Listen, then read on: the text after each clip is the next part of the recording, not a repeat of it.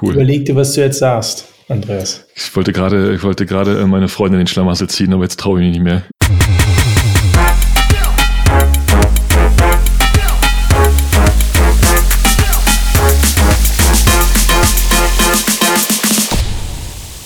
Hallo und willkommen zum Humanize Podcast Folge 5. Bei mir sind heute Sebastian Heidemeyer zu Erben von CrossEngage und André Neubauer immer noch bei Smava. Und ich bin Andreas Wolf, CTO bei Pando. Wir freuen uns sehr, heute zur fünften Folge einen Gast vorstellen zu dürfen, nämlich den Björn Schneider von Hypoport. Willkommen Björn, wir freuen uns. Und mit Björn zusammen sprechen wir heute zum Thema Holokratie. Aber bevor wir loslegen, einmal der Verweis auf unsere E-Mail-Adresse webmaster.hmze.io und unseren Twitter-Account hmze Podcast. Wir freuen uns wie immer über jegliche Art von Feedback, also einfach her damit, nicht schüchtern sein. Und jetzt geht's auch direkt los. Heute zu Gast bei uns ist äh, Björn Schneider. Björn ist aktuell Holokratie und Agile Coach bei der Hypoport SE. 20 Jahre Erfahrung in der Softwareentwicklung als Entwickler, Projektmanager, Trainer, Berater, Coach und People and Organization Lead, war einige Jahre Geschäftsführer der OSE Beratung in Hamburg, hat hier nicht nur Change-Projekte bei Kunden betreut, sondern auch interessante Veränderungen der eigenen Firma angestoßen und durchgeführt und sich dort intensiv mit moderner Organisationsentwicklung, Prozessen, Entscheidungsfindung etc äh, beschäftigt. Seit 2014 ist er bei der Hypoport SE. Da war ich früher auch mal. Daher kennen wir uns auch so ein bisschen äh, schon, wo er im gleichen Jahr seinen ersten Kontakt in einem Intensivtraining in Amsterdam zur Holokratie hatte. Und seit 2016 hat er dann begonnen, äh, mit seinen Kollegen zusammen Holokratie sukzessive bei einzelnen Hypoport-Unternehmen einzuführen und äh, betreibt inzwischen auch zusammen mit einigen Kollegen das Informationsportal holab.de zu Holokratie und das ist auch genau das Thema unserer heutigen Folge, nämlich die Holokratie. Und ähm, mir würde kein besserer Gast einfallen als Björn und äh, da freue ich mich auch schon sehr drauf. Schön, dass du da bist, Björn. Danke, das ist die Stimme zum Björn. Ja. Schön, dass du da bist. Genau, dann steigen wir auch direkt ein. Ne? Also erstmal eine Frage, die ich ganz oft tatsächlich habe.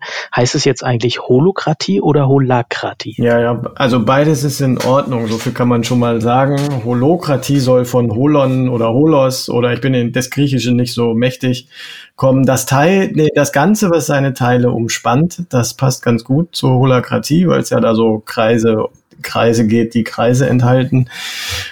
Und Holakratie wäre angelehnt an die englische Übersetzung. Also Holacracy wäre ja mit A und wenn man das wohl ziemlich steif übersetzt, wäre man bei Holakratie. Ähm, wir haben uns intern geeinigt, dass wir es immer Holakratie nennen. So, also wenn wir es denn schon vormachen und vorleben, dann haben wir gesagt, ja, dann sollten wir uns auf irgendwas einigen, auch egal was, nehmen wir Holakratie. Macht Sinn, verstehe. Ich kannte nämlich bis bis dato eigentlich nur Holokratie und Holacracy und habe bei dir zum ersten Mal Holakratie äh, gehört im, in einer anderen äh, Podcast-Episode neulich, deswegen äh, die Nachfrage. Ja, den, äh, den Wikipedia-Eintrag findet man auch unter Holokratie, wenn es interessiert. Ja. Ganz genau. Ähm, ja, kannst du vielleicht äh, auch für unsere äh, Zuhörer, ich glaube Holakratie äh, oder Holokratie, Holacracy äh, kennen inzwischen die meisten, aber äh, kannst du es vielleicht noch mal ganz kurz zusammenfassen, was es eigentlich ist und wie es so ungefähr funktioniert? Ja, also äh, mal abgesehen davon, dass wir da intern fünf Tagestrainings zu machen, kriege ich das natürlich hin.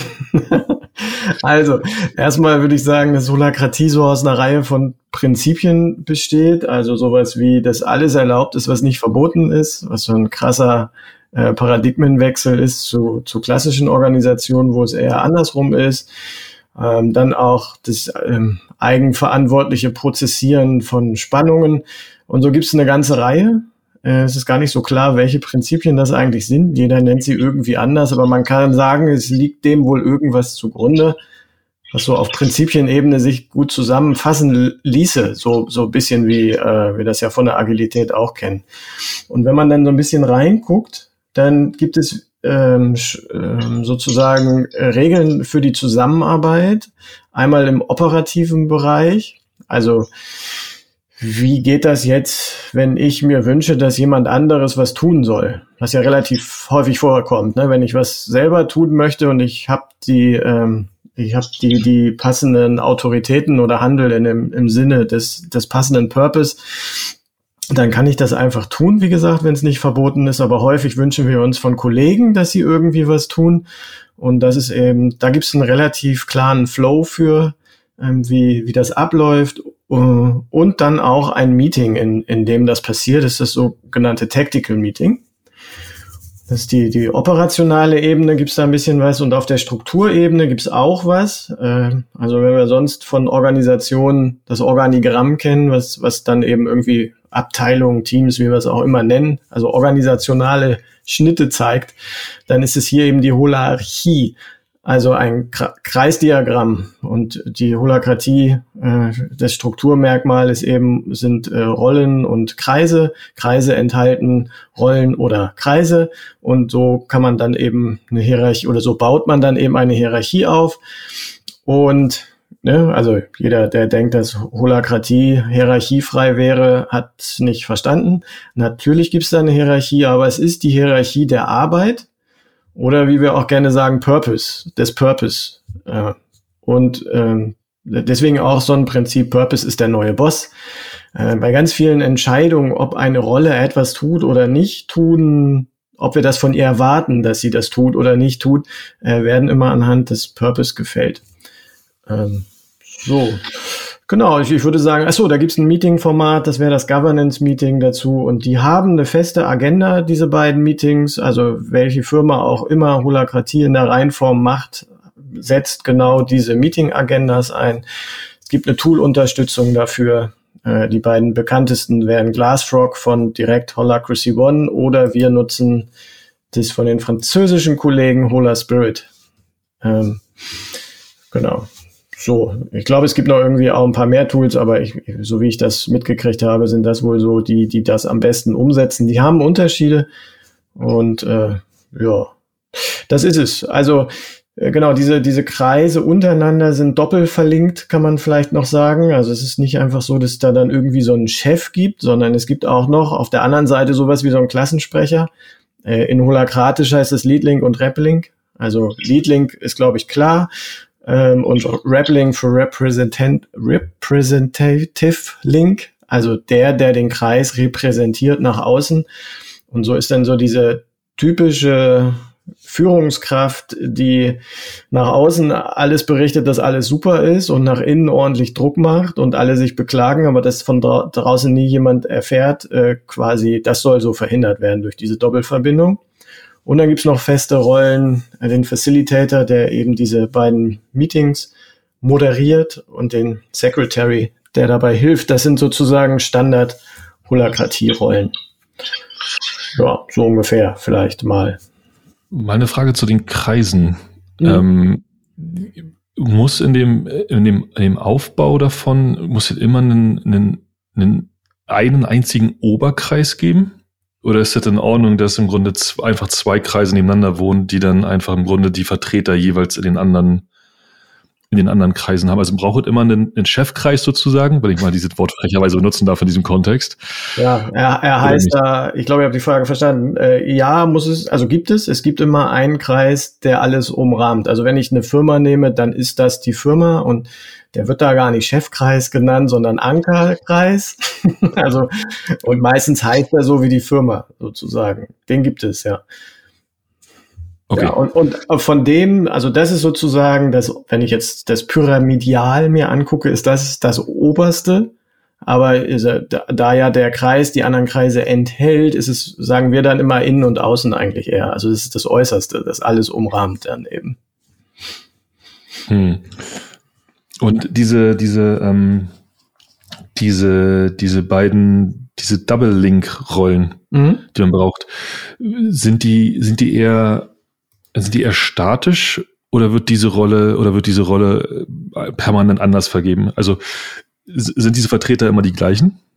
Ähm, ja, da, da, da ist ja sozusagen entscheidend, wie kommen die Menschen in die Rolle. Also das ist vielleicht noch ein anderes Prinzip, die Trennung von Mensch und Rolle in der Holakratie. Da kann man dann auch die größten Fehler machen, da kommen wir bestimmt auch noch zu, drauf zu sprechen, indem man das nicht richtig versteht. Ähm, aber hier ist es so, dass der Leadling, wie äh, alle anderen nicht gewählten Rollen auch vom Leadling besetzt wird. Also von dem des äußeren Kreises, des umrahmenden Kreises. Der bestimmt den. Der besetzt diese Rolle mit einem Menschen. Der Repling wird gewählt äh, aus den äh, Kreis, von den Kreis und aus den Kreismitgliedern äh, des Kreises, den er dann vertreten wird. Also gewählt, da gibt es einen richtigen Wahlmechanismus für. Okay, im Grunde wie so eine Art Botschafter. Ja. Also wenn man sich jetzt Länder vorstellen würde und wir würden mal sagen, vielleicht wir ziehen einen Kreis drumherum und nennen den Kreis halt einfach Europa spaßenshalber. Und wenn dann also im Grunde der Vertreter aus, aus meinem Land, der dann rübergeht sozusagen, ist dieser, dieser Representative.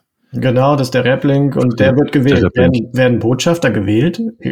Nee, deswegen passt eigentlich Abgeordneter besser, ne? Ist eher wie so ein Abgeordneter. Ja. Beziehungsweise in unserem Land wurde, wurde der jetzt gewählt, der Botschafter. Ah. Ja. Das ist ein anderes Land. ähm, und der, und in, in welcher, in welcher, einfach nur so für Grundverständnis, in welcher Regelmäßigkeit gibt es da eine, gibt's da eine spezielle Best Practices und in welcher, in welcher Regelmäßigkeit dieser Vertreter sozusagen bestimmt wird? Ja, die Best Practice bei uns sind, ist ein halbes Jahr. Halbes Jahr. Und äh, genau, aber das ist sozusagen Teil des Vorschlages. Also darüber kann in dem Wahlprozess ist nicht nur, wer wird vorgeschlagen, dass das ist, sondern wird darüber ähm, im Konsentverfahren, also mit T-Konsentverfahren abgestimmt, ähm, sondern auch eben die, die Länge der Dauer. Äh, die Länge der Dauer ist auch sehr schön. Also die Dauer der, des, wie lange dann er oder sie halt das Amt äh, inne hat. Äh, das gleiche gilt auch für Facilitator und Secretary. Die werden auch gewählt. Das sind die drei gewählten Rollen. Und du hast gerade schon angesprochen, diese Trennung zwischen Mensch und Rolle und dass die oft missverstanden wird. Ähm, kannst du darauf vielleicht noch mal ein bisschen äh, tiefer eingehen? Ja. Naja, genau. Also de, das Problem ist ja, dass man denken könnte, und dann ist man eher klassisch unterwegs und denkt so über Jobs und Tätigkeitsbeschreibung und so nach, dass der Mensch einfach in eine Organisation kommt und dann seinen Job macht. Und dann verschmilzt er auf irgendeine merkwürdige Weise miteinander. Und man hält das gar nicht mehr richtig auseinander. Ähm, hier hat uns das äh, Framework Language of Spaces von der Christiane Seuss-Schöller sehr geholfen. Das unterteilt nämlich äh, sozusagen diese Zusammenarbeitsräume, also vier Räume sind es, Language of Spaces. Wir haben das mal in Räume übersetzt, also sie hat das auch übersetzt. Sie ist Österreicherin, also spricht Deutsch. Ähm, und da gibt's halt äh, zwei Räume. Das ist genau der operative Raum und der strukturelle, der Governance-Raum. Und die werden von der Holakratie abgedeckt. Und dann die anderen beiden Räume sind dann aber der Beziehungsraum. Also, dass Menschen untereinander eine Beziehung haben. Und welche Beziehung sie haben, hat natürlich Auswirkungen auf die Arbeit. Also diese Räume haben alle gegenseitig Auswirkungen aufeinander.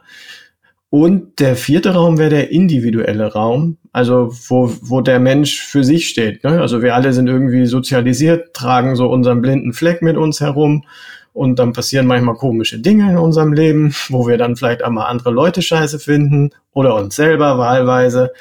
Und äh, das ist normal, das ist ja keine Krankheit, hat aber Auswirkungen auf die Arbeit. Also das ist jetzt mal keine Frage. Und es wird jetzt nur komplett, wenn ich sozusagen diese vier Räume betrachte. Also den Menschen in seinen Beziehungen und als Individuum betrachte, genauso wie ihn dann, wenn er in Rollen geht, die Holakratie sagt, dass er dann Rollen energetisiert, ähm, dann eben die Rollensicht einzunehmen. Und, und der Unterschied ist, also ich sage es mal andersrum, wenn man in einer Organisation nur Holakratie einführt und meint, man hätte jetzt alles für die Zusammenarbeit getan, dann würde ich sagen, ja, das, das, ist, das ist der Grund, weswegen man, wenn man bei Google Kritik und Holakratie eingibt, ganz viel zu lesen kriegt. Die meisten von den Artikeln, die ich dann gelesen habe, äh, basieren darauf, dass man diese Unterscheidung nicht trifft und einfach nur denkt, ich mache jetzt hier Holakratie und dann bin ich durch. Das ist aber nicht so. Wir brauchen auch Formate und äh, letztendlich Prozesse, äh, was total schwierig ist, by the way, äh, für den Beziehungs- und den individuellen Raum. Also ne, wenn es zu Problemen kommt, dann kann man sich das so vorstellen, im Beziehungsraum machen wir dann eine Konfliktklärung oder eine Mediation. Wenn es im Problem zu, zu, äh, zu Problemen im individuellen Raum kommt, dann tendiert das mehr zu einem persönlichen Coaching. So, und diese Sachen, die müssen aber mit angeboten werden und mit berücksichtigt werden. Also gerade auch zum Beispiel in der Einführung von Holakratie sind viele Leute überfordert von diesem Riesenteil der Holakratie in seiner Gänze. Diese Überforderung ist im individuellen Raum, findet die statt. So, wenn man die jetzt nicht berücksichtigen würde und sagen würde, ja, ist mir egal, wir machen das jetzt aber hier so, das sind unsere Regeln, friss oder stirb, es wird nicht funktionieren. Dann zeigen sich eben in den anderen Räumen dysfunktionale äh, Verhaltensweisen. Die muss man irgendwie wieder aufsammeln. Ja, und dann wird es ein gesamtes Bild. Ähm, der, den Punkt finde ich ziemlich interessant, weil ich auch in der Recherche noch mal ein bisschen nachgelesen habe. Gibt ja eine ganze Menge ähm, berühmte Beispiele ne, von Medium, Buffer, GitHub, die äh, dann von der Holakratie ähm, wieder weggegangen sind. Da ist, äh, glaube ich, äh, nicht nur dieser Punkt, aber auch dieser Punkt und auch ganz besonders dieser Punkt häufig äh, hervorgehoben worden. Ja. Und, und ähm, was ich dabei spannend finde, ist, du, du sagst ja selber, ne, also Holakratie oder diese Language of Spaces hätte bei euch auch nicht so richtig funktioniert. Auf der anderen Seite hast du aber auch in einer normalen Organisation ja ähm, eigentlich, ähm, du, du hast ja eigentlich eine ähnliche Problemsituation. Ne? In den meisten Organisationen gehst du ja oder gehen die Leute ja nicht bewusst mit diesen vier verschiedenen Räumen um, sondern man hat halt eine Person vor sich und daher, das, daher kommt ja auch der Holokratie-Ansatz, dass man sagt, man will Mensch und Rolle trennen, um genau diese persönlichen Konflikte nicht äh, diese Arbeitsbeziehung überschatten zu lassen. Ähm, ich frage mich nur gerade, warum dann ausgerechnet bei der Holokratie sich daran so ähm, so viel entzündet offenbar, dass, dass daran dann die ähm, Holokratie-Implementierungen scheitern. Hast du da eine, eine Idee oder eine Vorstellung? Hm. Hm. Also ich, also äh, was, was, hm. diese Holokratie ist halt wirklich, ist halt wirklich nur in diesem operationalen und Governance-Raum unterwegs. Also wenn man das alleine nur macht, dann ist es selbstverständlich, dass die Leute sagen, oh, so will ich nicht arbeiten, das ist aber ganz kalt oder äh, so. Also da, da gibt's ganz wenig Menschlichkeit. Also wenn ich nur die Holakratie betrachte, ich, und das macht sie halt durch diese Unterteilung und durch dieses krasse Framework, was sich wirklich nur darauf konzentriert, auf die Organisation, das macht das so transparent. Und diese Transparenz war ja schon immer das Problem, also Problem in Anführungsstrichen, auch schon bei der Agilität. So, was die alles so transparent gemacht hat, also so angefangen von, ups, wir können ja gar nicht über drei Jahre irgendwie einen festen Plan aufstellen und den im Wasserfall abfeiern, äh, das hat ja auch nicht jedem gefallen. So, und, und das ist, glaube ich, das, was passiert, diese, diese, diese starke Unterteilung, also dass, dass sozusagen der organisationale Teil so knackig formuliert ist und so, so knackig funktionieren kann, macht den anderen Teil noch viel, also in der Unterscheidung noch viel sichtbarer. Sonst vermuschelt sich das alles so. Ja. Da noch mal ganz kurz eine, eine kleine Nachfrage zu. Ähm, du sagst im Grunde, wenn ich das richtig verstanden habe, dass, dass die Holokratie und diese Räume ähm, beide im Grunde untrennbare, nicht voneinander trennbare Konzepte sind. Wenn man, ja. wenn man eine, also wenn man die Holokratie klingt aber auch gleichzeitig, so wie du beschreibst, so als wenn diese, diese, diese, diese Raumproblematik gar nicht Teil des Frameworks ist. Das, von Holokratie sozusagen. Genau. Absolut, genau. genau. Also das ist, äh, da kann man auch der äh, Christiane Seuschöller als der Erfinderin von diesem Modell äh, zuhören und die, die macht auch ganz viele Beratungsprojekte weltweit mit Firmen, die gar keine Holakratie machen. Also man, diese Unterteilung geht immer. Also die gibt es genau. immer. Sozusagen in jeder Firma gibt es Operatives, gibt es eine Struktur, an dieser Struktur muss irgendwie gearbeitet werden und dann gibt es die, die Menschenthemen. Hm. Genau, ja, unabhängig. Also die Frage, Okay, dann die Frage, ich drehe die Frage einmal andersrum. Für mich klingt es so, wenn ich jetzt, sagen wir mal, aus einer praktischen Sicht, ich gehe jetzt hin und sage zu meinem Unternehmen morgen, hey, ich habe da gestern Abend mit so drei, drei Leuten gesessen und wir haben gequatscht und ich habe eine Idee. Ja, ja und wir haben mit, genau. so, genau so. und komme im Grunde mit dieser, mit diesem Framework und habe jetzt ein Buch gekauft, weil ich übrigens tatsächlich da habe, so ein gelbes Buch, glaube ich, ist es, ne? Holacracy. Ja, äh, Brian ähm, Robinson, ja, ja, das ist mhm. Marketing-Fibel, würde ich, nenne ich sie immer. Genau, Marketing-Fibel. Aber würde ja im Grunde bedeuten, wenn ich die richtig verstanden habe, dass, dass ich dann ja gar nicht, noch gar nicht alles habe, was ich brauche. Und ich finde, ich finde einfach den, ich finde diese, diese Idee, dass ich sozusagen mit dem Konzept hingehe, aber eigentlich gar nicht alles, was ich habe, äh, was, ich, was ich da habe, dass ich mehr brauche, als was ich bekomme. Weißt du, also wenn mhm. ich mir dieses Buch durchlese und mit Holokratie jetzt loslege, dann sagt mir ja keiner, hey, hör auf. Denn ohne die, diese Idee von den Räumen oder wie auch immer man diesen, diesen Ansatz jetzt äh, beschreiben mag, wird es nicht funktionieren. Ja, also ich ja, frage mich, warum diese Raumidee nicht im Konzept, im Framework verbaut ist. Ja. Um es mal so ganz technisch genau. zu klingen. Also ganz hinten in dem gelben Buch ähm, äh, da sagt Brian Robertson, äh, das ist ja diese Räume, also das ist so diese, diese, diese Mensch-Themen, dass es die auch gibt, aber dass wir ja alle erwachsen wären. Das steht da so ziemlich wortwörtlich drin. Nein, würde ich sagen, sind, sind wir halt nicht in dem Sinne, ähm, äh, dass das nicht zu betrachten wäre. So, und das hat sich jetzt über die, das Buch hat er jetzt auch schon ein paar Jahre, ich weiß gar nicht wie viel, aber ein paar Jahre hat es ja auch schon auf dem Buckel, mhm. das hat sich auch geändert. Ähm, also der, der Brian Robertson und Holacracy One sind jetzt gerade mit einer Firma Bad, Bad Rock Culture, irgendwie, so glaube ich heißt sie, äh, unterwegs und äh, die kommen vom Authentic Relating also so wie wir so als Menschen miteinander umgehen und uns verstanden fühlen und, und so. Das ist bestimmt eine schlechte Zusammenfassung. Und, und haben jetzt sozusagen den Beziehungsraum sich vorgenommen und haben dort äh, auch Prozesse formuliert. Ähm, also einen Prozess aufgestellt, share your own experience. Also ich will mein Erleben darstellen anderen Leuten. Wie mache ich das? So. Und da gibt es jetzt Schritte, in denen ich das mache und wann ich auch nachfrage und wann ich nicht nachfrage. Und ein intuitiv guter Kommunikator, also ich, ein bisschen halte ich mich ja dafür. Äh, ich war in der, in der ersten, in dem ersten Training drin, was es jetzt mal gab, und habe mir am Anfang so gedacht, Alter, was, äh, was macht ihr denn da? Das, das, ihr beschreibt ja da Sachen, die sind doch selbstverständlich. Ja, und irgendwann habe ich gemerkt, eigentlich ist das recht genial, weil das hat bisher noch nie so jemand beschrieben.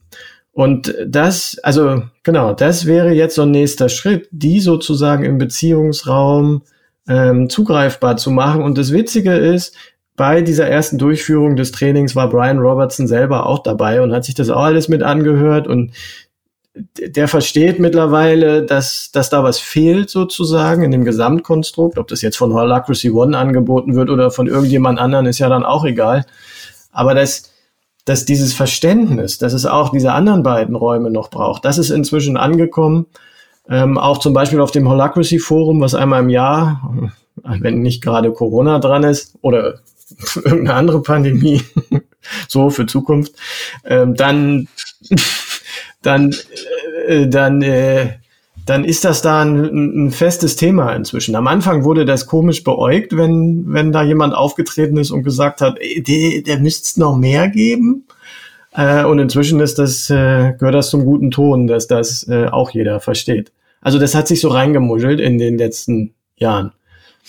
Ja, also äh, kommt, kommt, kann ich so als kurze Antwort geben. Ne? Ich hätte es auch kurz sagen können, kommt.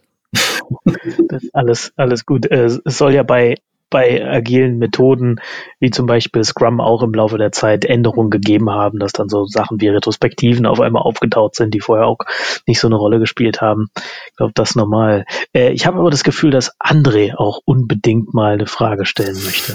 Nee, ehrlich gesagt eigentlich gar nicht so sehr, weil äh, ich, ich lausche der Diskussion und versuche reinzukommen, weil mir äh, quasi das widerfährt, was mir bei Holocracy schon gefühlt fünfmal passiert ist ähm, ich, ich, hab, ich will nicht sagen, ich verstehe es nicht. Äh, ich würde halt eher sagen, mir fehlt so ein bisschen, es ist schon sehr äh, quasi sehr theoretisch, sehr psychologisch angehaucht.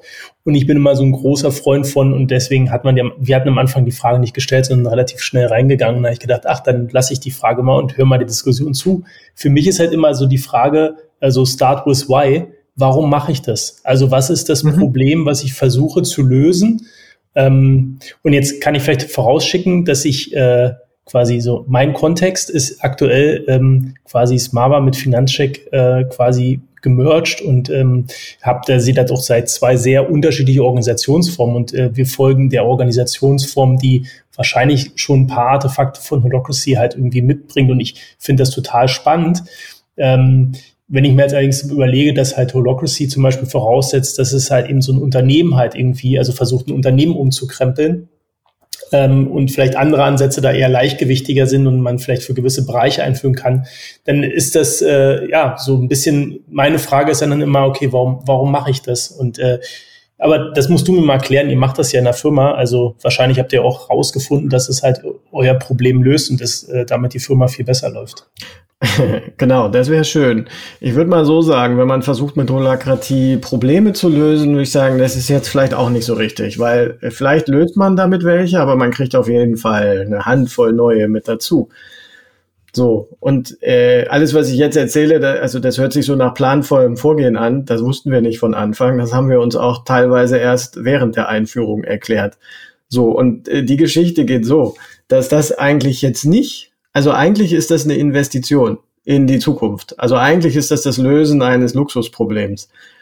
So, wir, äh, wir hatten eigentlich keine Probleme mit der Zusammenarbeit. Agilität äh, vom Mindset hat sich immer weiter, natürlich, wie es klassisch so ist, von den IT-Abteilungen ausgebreitet. Äh, Vorstand nicht abgeneigt, mit IT-Background auch gut geeignet. Also da hätte man jetzt auch gut einfach so weiterlaufen lassen können. So, und 2015 haben wir uns dazu entschieden, zu sagen, ähm, wir wollen in Richtung Selbstorganisation gehen. Und während ich 2015 wahrscheinlich noch gesagt hätte, ich habe auch ein gutes Bild davon, was das bedeutet. Ich kann das auch jedem erklären, würde ich heute sagen, das ist jetzt gar nicht mehr so. Also wenn man das jetzt implementiert, dann weiß ich überhaupt gar nicht mehr so richtig, was das heißt. Ähm, und sehe das eher so als Idealbild an. Es ist auch gar nicht so wichtig, was das genau ist, aber es ist, es gibt eine Richtung vor. Und diese Richtung, ich finde, die, die hat der Nils Pfleging am besten zusammengefasst mit entscheiden, wo gehandelt wird. So, im Gegensatz zum alten Taylorismus, ne, Entscheidung und Denken trennen, sagt er jetzt entscheiden, wo gehandelt wird. Da steckt so viel drin, da kann man sich Jahrzehnte mit beschäftigen als Firma, würde ich sagen. So, und jetzt, jetzt ist ja die Frage, wie, wie unterstützt man das? Also als erstes haben wir irgendwelche Prinzipien aufgestellt, das sind die Hypoport-Prinzipien, haben gesagt, so, wir wollen das, oder schreiben wir jetzt auch mal auf und erzählen es jedem und packen das auch irgendwie in alle Personalentwicklung und Organisationsentwicklungsmaßnahmen irgendwie mit rein. Ja, aber so richtig hat das noch nicht gezündet. Und Holakratie bringt einen auf diesen, auf diesen Weg. Also es ist sozusagen das Ziel, das einzuführen, ist in fünf bis zehn Jahren auch noch da zu sein. Weil wenn ich da gar nichts tue und einfach in einer klassischen Organisationsform weitermache, ähm, dann würde ich sagen, ja, das kann irgendwann nicht mehr funktionieren. Also entweder das Geschäftsmodell ist noch da, aber dann läuft das nicht in Deutschland, läuft das irgendwo anders oder ist wegautomatisiert.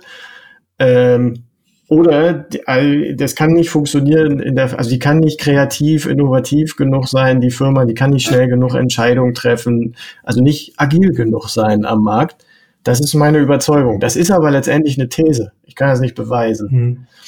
Ähm, so, und insofern ist das jetzt so ein, so ein Zukunftsfit machen. Und wenn man jetzt Holakratie nimmt, und es ist völlig egal, würde ich sagen, was man nimmt.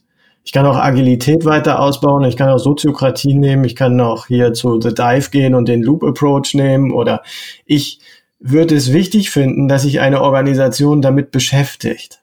Es ist fast egal wie. Aber dieses sich damit beschäftigen, das würde ich sagen, das äh, sichert das Überleben in Zukunft. Und was man da ja letztendlich tut, den einen noch, ähm, ist so ein Verhaltenstraining. Ne? Also wenn diese Holakratie jetzt ganz viel vorschreibt, dann, dann ist uns das erstmal fremd. Dann sind wir damit überfordert. Dann verstehen wir das gar nicht, warum die das vorschreibt, diese Holakratie. Wir machen das dann einfach und es fühlt sich auch an vielen Stellen dann manchmal ein bisschen komisch an.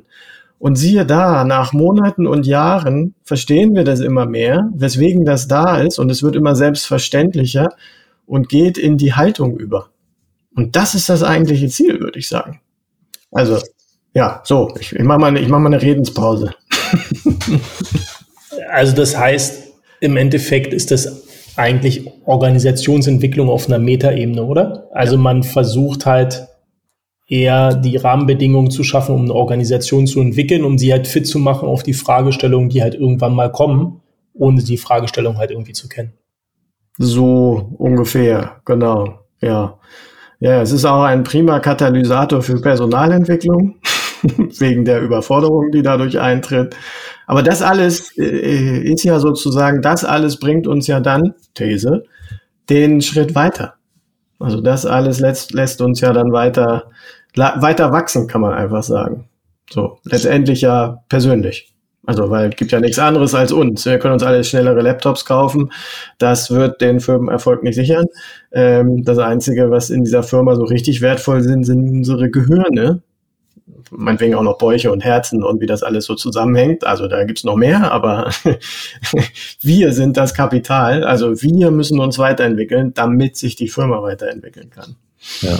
Habt ihr euch, habt ihr euch 2015 ähm, noch andere ich sag mal, Wege angeschaut, die ihr gehen könntet? Oder war Holokratie im Grunde, wie soll ich sagen, so ein gesetztes Pferd, so, das nehmen wir jetzt, probieren wir jetzt aus und gucken ja, was also tatsächlich war es ein Ausprobieren. Das hat nie äh, ein Vorstand entschieden, dass wir jetzt Holokratie machen, sondern es war mein Coach-Kollege Klaas Reinecke, der ist zu einem der Hypoport-Unternehmen ins Management Board gegangen und hat gesagt, ich habe hier was.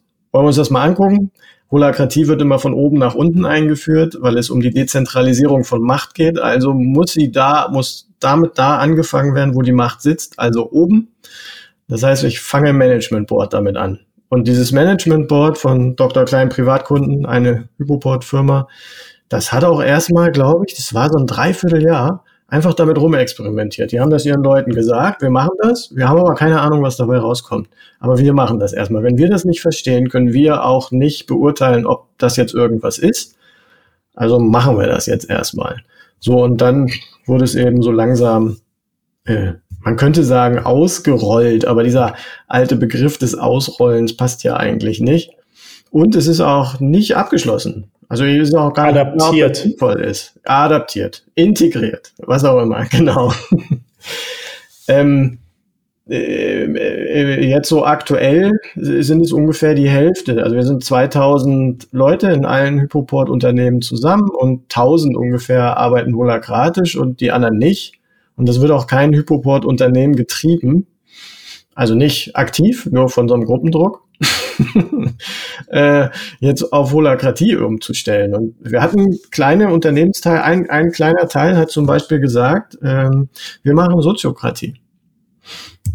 Also mittlerweile machen sie auch Holakratie, weil sich das dann als schwierig in der Schnittstelle äh, erwiesen hat. Ähm, und ich finde, das hat noch andere, ja, ich will gar nicht sagen Nachteile, aber äh, kann man, also getrenntes Thema. So, und äh, es gibt aber eben viele Unternehmen, die, die sagen, nee, das ist jetzt für mich gerade nicht dran oder ich verstehe das nicht oder das ist das nicht das Richtige. Das heißt aber nicht, dass sie nicht auch sich auf den Weg begeben. Das nächste ist sozusagen, ist sozusagen die, die, die Hypoport-Prinzipien. Die verlangen wir von allen Hypoport-Unternehmen, dass die eingehalten werden. Und da stehen so Ansätze von, von Selbstorganisation drin. Und wie die Unternehmen dann da unterwegs sind, das können wir mit denen zusammen rausfinden. Ja. Und wir könnten auch gerade gar nicht alles unterstützen. Also wenn alle Unternehmen auf einmal ankommen können, wir, könnten wir sie intern gar nicht unterstützen gerade. Also gut so. Jetzt ähm, hast du schon ein Thema ähm, aufgebracht, was, was mir auch aus der Außenperspektive immer nicht so ganz klar war, äh, nämlich das Thema Soziokratie. Die, die gibt's ja schon extrem lange auch und die, sagen wir mal, Überschneidungen mit der Holokratie, die sind ja relativ offensichtlich. Ne? Jetzt äh, hast du aber gerade schon angedeutet, ähm, es gibt ein paar Unterschiede. Ne? Ich glaube, diese Trennung zwischen Mensch und Rolle ist äh, zum Beispiel ein äh, gewichtiger Unterschied. Aber jetzt hast du gerade schon angedeutet, dass es äh, neben der Tatsache, dass ähm, dass äh, die Schnittstelle zwischen Soziokratie und Holokratie nicht so gut funktioniert hat bei euch im Unternehmen, dass es aber noch ein paar andere Themen gibt, die du an der Soziokratie tatsächlich nicht so gut findest wie Holokratie. Ähm, äh, kannst du das mal ein bisschen näher beschreiben? Das würde mich tatsächlich interessieren. Also äh, erstens, ich bin überhaupt gar kein Soziokratie-Experte. Das muss ich mal gleich vorweg schicken. Ähm, und ich würde nicht sagen, dass sie nah, also dass, dass sie nach, Nachteile ist irgendwie nicht das richtige Wort und mir fällt das Richtige nicht ein. Also ich würde sagen, sie ist weiter. Also was ich dann an dem Team gesehen habe, das Soziokratie gemacht hat, ist, dass die wesentlich mehr, was die Holakratie einfach vorgibt in ihrem Framework, in ihrer Verfassung, selbst gefunden oder erfinden mussten. So. Und das hat echt Zeit gekostet. Das hat das Team auch auf eine Art zusammengeschweißt. Ähm, aber das, da, da habe ich mir, das habe ich immer von außen so betrachtet und dachte mir, puh, das ist also, wir setzen hier was ein, von dem wir keine Ahnung haben. Und das erste, was wir tun, ist, wir konfigurieren es. Also das, das scheint mir komisch. Wir hatten auch, wir hatten auch Unternehmen, die gesagt haben, na, Holakratie ist irgendwie auch ein bisschen böse und das passt nicht so richtig zu uns. Wir, wir ändern das ab. Also wir, wir ändern die Verfassung ab. So, weil, weil wir es besser wissen. Würde ich sagen, nicht tun. also, dass das so ist, wie es da ist, in, inzwischen demnächst rauskommend in der Version 5.0, weitergetrieben als Open Source Projekt, diese Verfassung. Äh, da steckt so viel Praxiserfahrung drin, lass uns doch erstmal angucken, was da alles drin steckt, das mit den Monaten und Jahren verstehen, was, was da eigentlich hintersteckt. Und wenn wir es dann ganz klar haben, dann können wir ja anfangen, äh, daran Adaptierung zu machen. Aber am Anfang würde ich das nicht tun. Genauso wie ich ja auch einem kleinen, süßen, Scrum-unerfahrenen Team erstmal sagen würde, wir machen jetzt Scrum by the Book. Damit fangen wir jetzt erstmal an. Anpassung äh, in irgendwelche Richtungen, wenn wir das gut verstanden haben. So, und diese Anpassung, das geht halt in der Holakratie, äh, Quatsch, in der Soziokratie muss man da mehr, mehr festlegen, mehr machen. Und das finde ich, äh, finde ich sozusagen nicht, also das ist nicht, äh, ich, ich sehe da den, das, den, den Ziel nicht, das Ziel nicht so richtig drin. Das ist interessant. Das klingt ein bisschen so wie äh, Kanban versus Scrum. Ne? Bei, äh, also am Ende ähm, ist meine Erfahrung, in, den, in der gereiften Scrum-Organisation nähert man sich Kanban an und in der gereiften Kanban-Organisation nähert man sich Scrum an. Äh, bei Holokratie ist es jetzt in eine Richtung, also äh, äh, gelingt es jetzt zumindest, aber ähm, es klingt ein bisschen ähnlich, weil es weniger, also Soziokratie re weniger Regeln mit sich bringt oder weniger Rahmenwerk, äh, was man erstmal da ansetzen kann, wo man sich befindet und sich da hinbewegt, wo wahrscheinlich dann ähm, äh, Holokratie schon, schon sich hinbewegt hat. Andreas, hattest du auch noch eine Frage? Tatsächlich nicht zu diesem Thema, denn ich bin mir nicht so ganz hundertprozentig sicher, Soziokratie überhaupt ist, um ganz ehrlich zu sein. Ähm, für mich war tatsächlich nur noch diese, ich habe nur gerade gedacht, weil ich die Tage mit einem äh, drüber gesprochen habe, ist diese typische, klingt für mich so ein bisschen nach diesem mit diesem typischen Fehler, der man doch einfach einmal zu oft macht, nämlich erstmal nicht lange genug zuzuhören. Ja, sondern irgendwo hinzukommen, ähm, reinzugehen, zu sagen, ja, pff, ich weiß, wie das läuft, und sich wirklich die Zeit zu nehmen, erstmal zu hören, zu schauen, zu fühlen, zu riechen, was ist es eigentlich? Und herauszufinden, wie viel, wie viel Denken und Zeit schon in dem aktuellen System steckt, bevor man anfängt, Optimierung vorzunehmen. Also so eine ganz typische Tendenz gerade von, und ich bin da auch überhaupt nicht unschuldig, gerade auch von so, von so Tech-Leadern, die irgendwo reingehen und erstmal irgendwie eine neue Struktur aufziehen. Mhm. Äh, also, ist, also ist ja so ein typisches, also da habe ich gerade dann gedacht, deswegen musste ich gerade ein bisschen schmunzeln. Ja, passt, genau. Und ich, wir hatten ja vorhin, äh, Sebastian, hast du so ein paar Firmen aufgezählt, die das irgendwie wieder abgeschafft haben. Ich, ich kenne das alles im Einzelnen nicht, aber ich kann mir, ich vermute, dass das auch dazu gehört. Also was wir feststellen, ist schon, dass auch echt einen langen Atem braucht und immer weiter die Trainings machen und Coaching anbieten und auch immer wieder die Fahne hochhalten. Wir machen das weiter und das, äh, das ist extrem wichtig. Das dauert einfach und man muss das durchhalten. Ja.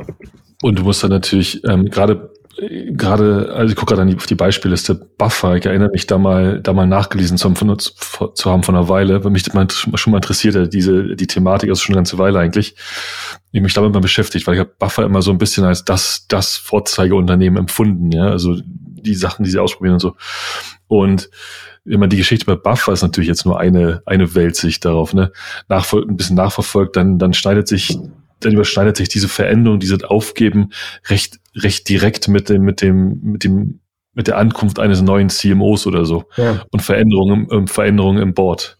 Weil, sag mal so, kann man lesen, wie man will. Ich lese, wie ähm, um dieser Person erstmal ähm, die nötige Macht zu geben, muss diese muss die Grundstruktur wieder anders sein. Mhm.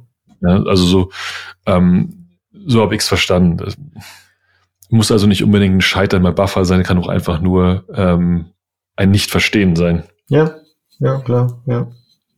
Mir ist aber meine Frage wieder eingefallen, äh, und zwar ähm, hat sich das, glaube ich, ein bisschen ausgedrückt, auch in dem, in der Tatsache, dass das äh, eine Team oder die eine Firma bei euch erst Soziokratie ausprobiert hat. Ähm, und zwar ist ja auch ein ein Kritikpunkt an der Holokratie, dass sie relativ bürokratisch ist und mit sehr viel äh, Komplexität erstmal kommt, weil es gibt eine Verfassung, es gibt äh, Rollen, es gibt eben diese Kreisstruktur und eine ganze Menge Regeln, die man erstmal äh, verinnerlichen muss, um sie dann äh, richtig umzusetzen. Da äh, ja steckt ja so ein bisschen auch oder auch in dem, was du gerade gesagt hast, man braucht einen langen Atem, das muss halt wirklich erstmal sich setzen lassen. Da steckt sicherlich auch eine hohe äh, sagen wir mal, Wahrscheinlichkeit drin, einfach zu scheitern, wenn man diesen Weg nicht konsequent genug schafft zu gehen, sage ich mal. Ja, absolut, genau. Hm, gar nichts mehr dazu sagen. Also es sind, ich, ich habe noch, also das sind extrem viele Regeln und ich habe auf dem Weg verstanden, dass äh, ja, das hört sich so widersprüchlich an, aber je mehr Selbstorganisation man zulassen will, desto mehr Regeln müssen wir finden, wie wir eigentlich zusammenarbeiten wollen. Weil ansonsten ist es halt Anarchie. Also, oder wie wir es dann nennen, Selbstbestimmtheit. Also alle sind selbstbestimmt und das, das wird häufig verwechselt mit Selbstorganisation. Selbstorganisation braucht mehr Regeln als vorher.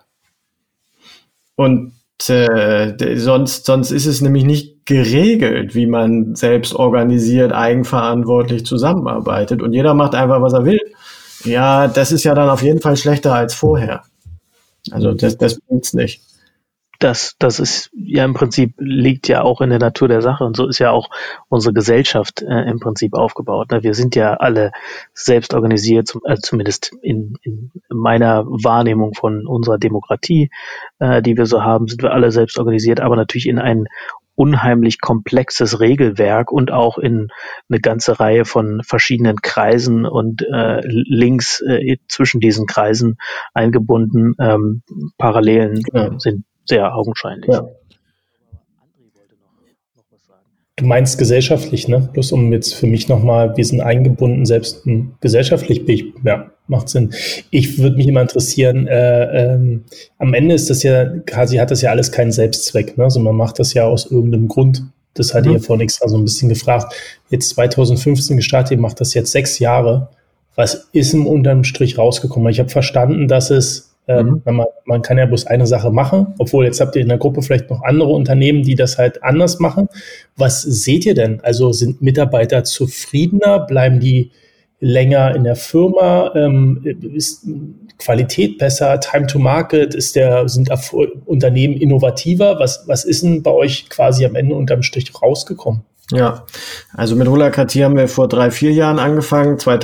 2015, das war das mit der Selbstorganisation und dann mussten wir da nochmal ein bisschen merken, das reicht nicht, dass wir das uns dazu entschließen.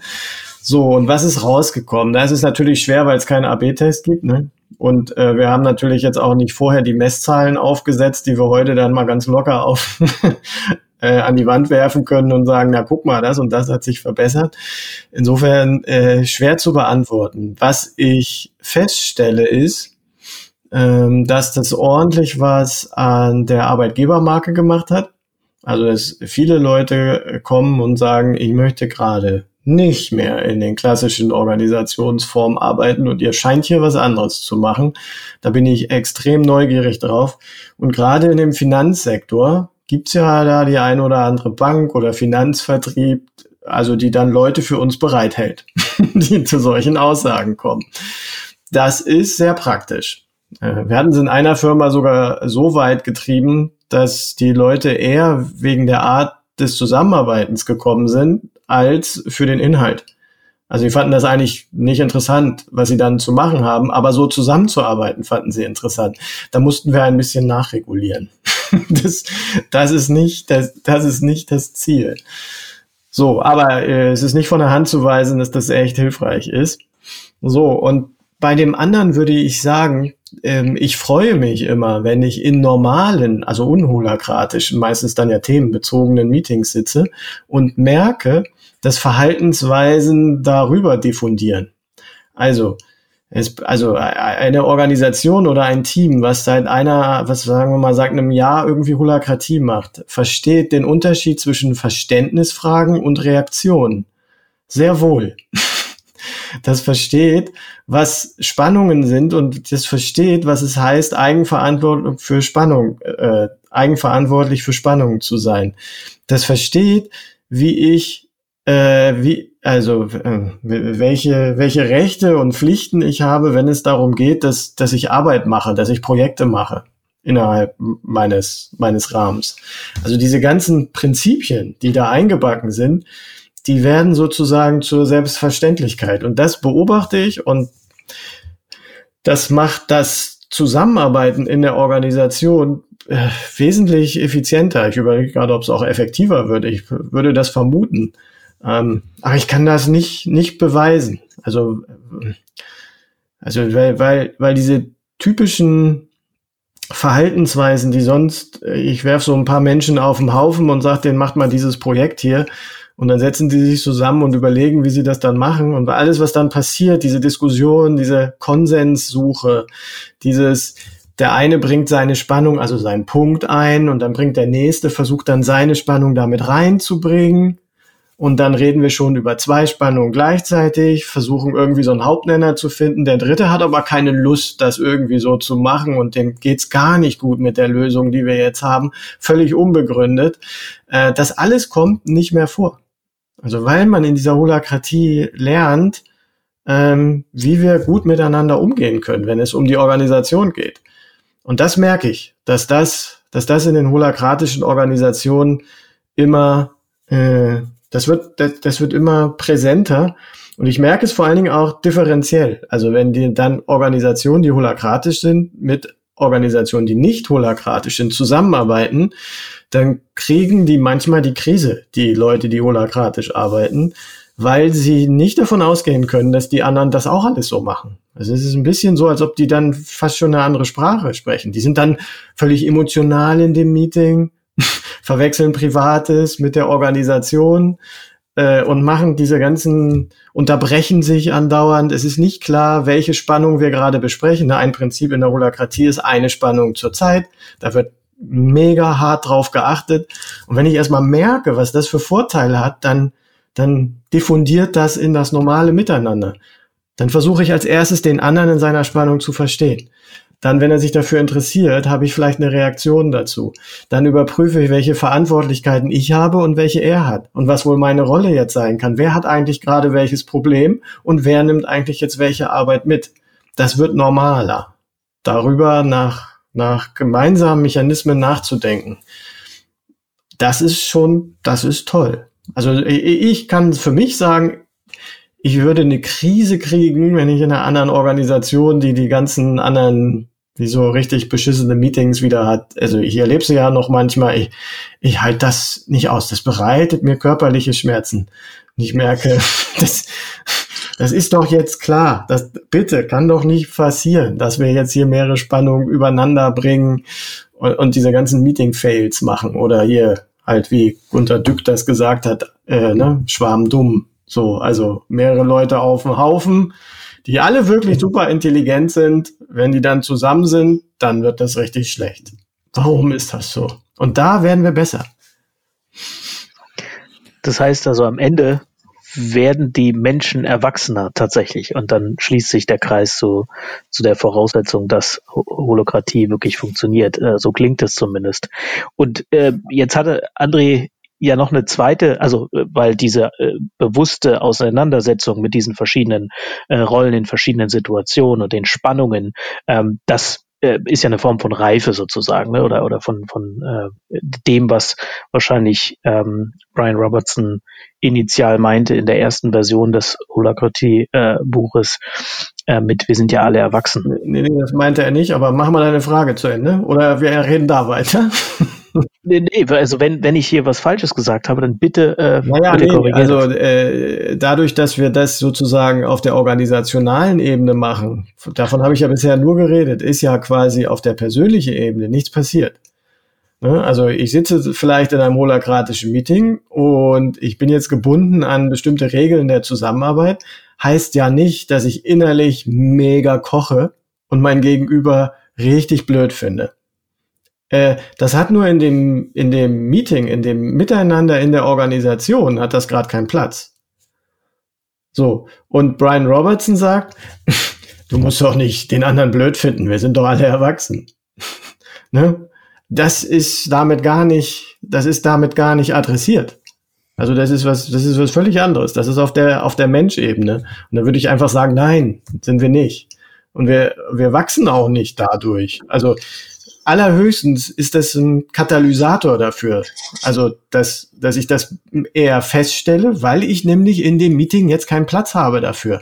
Dann brodelt das ja noch mehr in mir. Ich kann jetzt nicht mal diesen, den Vorschlag, der gerade sozusagen, sagen wir mal, es steht so ein Vorschlag zur Abstimmung, den kann ich nicht mal mit meinen Emotionen verhindern. Ich kann nicht einfach sagen, nee, das gefällt mir nicht. Gefällt mir nicht. Ja, habe ich, nee, habe ich, ein, hab ich ein blödes Gefühl mit. Komme ich nicht durch mit. Das, genau, das ist auch nicht der Teil, den ich meinte. Ich meinte der Teil, den du, äh, wo du beschrieben hast, wie die Menschen mit ihren Spannungen umgehen, den Spannungen der anderen Leute, sich hineinversetzen in die äh, Position oder die Rolle mhm. und was daran hängt an Verantwortlichkeiten, äh, das ist der Teil, den ich meinte. Genau, das würde ich dann, das würde ich dann Professionalität nennen. Ja, André hatte ja noch eine zweite Frage ähm, äh, formuliert und zwar, wie geht's denn den Mitarbeitern? Du hattest das mal kurz angerissen ähm, in, in, in äh, deinen Ausführungen, aber trotzdem nochmal die Frage, du sagst ja, das, ihr habt damit eine Arbeitgebermarke geschaffen, die auch Leute anzieht, die explizit we äh, wegen dieser Art der Zusammenarbeit äh, kommen zu Überport. Mhm. Bleiben die dann auch? Gefällt's denen im Schnitt? Ja, da haben wir natürlich alles, ne? Also, das ist, wir haben Leute, die sind schon lange da und die finden das, glaube ich, richtig scheiße. Ähm, das ist jetzt einfach zu sagen, naja, die haben es nicht verstanden. Ähm, das, ähm, also im Herzen glaube ich ja, das ist so, aber das ist ja egal. Also das ist ja uninteressant, weil, wie, wie ich das sehe, weil wir brauchen ja eine Zusammenarbeitsform, mit der wir zusammenarbeiten können. Und wenn ein Großteil das richtig scheiße findet, ja, dann ist es scheiße. Also das entscheidet ja nicht ich. So. Ähm, so, und also ich glaube, wir haben alles. Wir haben Leute, denen äh, fehlt das Wissen. Wir haben Leute, die haben Angst vor, vor äh, Statusverlust. Äh, wir haben Leute, die finden das richtig geil und können sich auch nicht vorstellen, woanders zu arbeiten. Und wir haben Leute, die das als äh, Bürokratie über Monster feststellen und so eigentlich nicht arbeiten wollen. Alles da. Es kommt immer so auf die Mengenverteilung an und die hält sich noch. also, also das ist äh, noch so in Ordnung, dass wir sagen, ja, dann machen wir weiter mit. Oder was heißt wir? Also die Unternehmer ja von den Hypoport-Unternehmen letztendlich. Und die haben sozusagen die Verfassung die, äh, die unterschrieben und damit äh, unterschrieben, dass sie ihre zentrale Macht äh, dezentralisieren wollen mit diesem Framework. Können sie natürlich, äh, weil sie ja weiter dafür haften für die Unternehmung, auch jederzeit wieder zurücknehmen. Das hat aber noch kein Unternehmen gemacht. Jetzt hast du so ein bisschen politikermäßig geantwortet, aber mir nicht wirklich meine Frage beantwortet. Also jetzt mal wirklich auf die Leute bezogen, die explizit zu euch kommen, weil sie auch holokratisch arbeiten wollen, weil sie davon gehört haben. Ja. Äh, bleiben die im Schnitt oder sind die dann, wenn sie feststellen, wie es in der Realität ist, doch eher genervt? Nö, also du hast jetzt im Schnitt gesagt, im Schnitt bleiben die. also, ja, nee, das meine ich, ne? Also jetzt nicht 100 Prozent, ne? Aber wenn jetzt, sagen wir mal, 80, 90 Prozent bleiben, dann wäre es ja eine Top-Quote. Ich habe, ich habe auch keine Statistiken darüber. Also, äh, auf jeden Fall ist es so, dass wir mehr Leute einstellen als gehen und äh, wir wachsen insgesamt und äh, die Hälfte der Unternehmen, also der Hälfte der Mitarbeiter arbeiten holakratisch. Allein das spricht ja schon dafür, dass jetzt nicht die meisten deswegen gleich wieder gehen. Nee, die sind auch eher neugierig ja dann darauf. Was heißt das denn jetzt wirklich? Und wenn ich neu reinkomme, dann gebe ich dem Neuen ja auch wahrscheinlich sogar eher eine Chance, als wenn ich da schon lange bin und, und äh, viele Gründe habe, weswegen wir es weiter so machen sollten, wie wir es immer gemacht haben. Ja, ich habe einen ehemaligen Kollegen tatsächlich äh, gehabt, der hat bei Hypoport angefangen und war am Anfang doch, äh, sagen wir mal, äh, äh, etwas ernüchtert, äh, ob der, äh, der Art und Weise der, der Diskussionen, der ist aber immer noch da und das ist schon drei, vier Jahre her. Das heißt also, es scheint ihm doch irgendwie zu gefallen und äh, ihn nachhaltig äh, zu erfüllen. Ja, naja, nun muss man ja auch sagen, dass die nicht in ein, ein gemachtes holakratisches Netz schlüpfen, sondern dass wir halt viele Sachen auch noch ausprobieren und äh, bei der, bei der Einführung letztendlich seit Jahren dabei sind. So, und da gibt's natürlich immer wieder viele Sachen, die nicht so besonders toll laufen. Und wenn ich da reinkomme und aber gedacht habe, das läuft jetzt ja alles wie, wie im Buche, äh, nee, ist nicht so. Also wir lernen da täglich dazu, möchte ich sagen. Aber darum geht's ja. Das ist ja quasi wo, wo der Sinn ihr, davon. Wo, wo seid ihr in drei Jahren? Wie, wie seht ihr aus? Wie, wie, wie funktioniert es bei euch? Ja, ich weiß gar nicht, ob das jetzt, ob das jetzt so viel anders ist. Also was ich, was ich als Tendenz wahrnehme, ist, dass halt immer mehr, das ist, das muss ja auch das Ziel sein, dass immer mehr holakratisches Wissen in die einzelnen Teams äh, geht. Und das würde ich sagen, in drei Jahren sollten wir da schon mal wieder einen guten Sprung gemacht haben, dass die, die jetzt dann inzwischen vielleicht sechs Jahre oder fünf Jahre Holakratie machen, das ist ja so ein bisschen wie bei, bei Scrum, also dass sich das so selber anfängt zu halten. Ne? Also wenn ich so ein paar Jahre wirklich richtig gut Scrum gemacht habe, das ist bei Hypoport auch passiert, äh, dann fragt man sich ja irgendwann, was macht jetzt eigentlich nochmal der Scrum Master? Also ich weiß, was der macht, aber äh, Puh, da können wir auch als Team übernehmen. Ne? Wir haben es verstanden. Also und wir haben auch bei uns in den Reihen zwei, drei Leute, die können gut moderieren und die haben auch Spaß daran, sich immer wieder irgendwie eine neue Form von Retrospektive oder Planning-Prozess auszudenken. Äh, und dann geben wir das mal immer so rum und dann brauchen wir den eigentlich nicht mehr. Also das war der Stand in der, in der größten IT bei Europace, als ich 2014 angefangen habe. Deswegen habe ich als Agile Coach angefangen und nicht als Scrum Master, denn die wurden da gerade abgeschafft und ersetzt durch einen Agile Coach, der dann eben für mehrere Teams zur Verfügung steht, wenn sie denn mal Unterstützung brauchen, irgendwie eine schwierige Retro zu moderieren oder wir müssen da ein bisschen was am Prozess schrauben und brauchen mal jemanden, der da noch mit drüber gucken kann oder so. Und das, das wünsche ich mir, dass das immer so weitergeht. Also, dass, dass wir, die wir das unterstützen, so als Coaches, ähm, dass wir quasi arbeitslos werden. Das Gute ist ja, passiert ja nie. Im Zweifelsfall kriegen wir eine neue Sau, die wir durchs Dorf treiben können. habt ihr, habt ihr dort, ähm, du sprichst, du sprichst ja, also du sagst, ihr habt vor drei, vier Jahren angefangen, ja, ähm, oder 2015 mit der Grundidee, irgendwie da eine Veränderung vorzunehmen. 2015, genau. Genau. Ja. Ähm, und wie, also ist diese, ist diese, ist der Erfolg so ein Stück weit davon abhängig, dass, dass viele Leute lange bleiben oder lässt sich diese, lässt sich diese, diese, diese Firmenwissen, diese Firmenerfahrung gut transportieren? Ja, also, also du musst vielleicht dazu ein bisschen so den. Hm, mach mal weiter.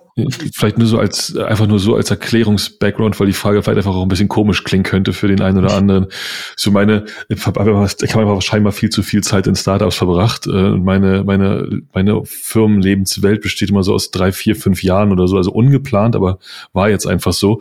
Das ist, wenn dann jemand sagt, da ist ja, ist jemand jetzt sieben, acht Jahre da, dann habe ich immer erst so ein, habe ich immer erst so ein, Huch, ähm, Absolut. Und, und da war einfach die Frage ist, ist es bei euch so? Und wenn nicht, wie lässt sich die Information, wie lässt sich diese Firmenwissen, wir haben da viel aufgebaut für uns, weiter transportieren? Ja, das ist ja dieses, das ist ja dieses Kulturding, ne? Also wenn nicht genug Leute gehen, und das müssten dann richtig viele sein, dann bleibt diese Kultur ja erschreckend lange erhalten. Also im Positiven wie im Negativen. Und äh, ich habe bei Hypoport 2014 angefangen wegen der Kultur.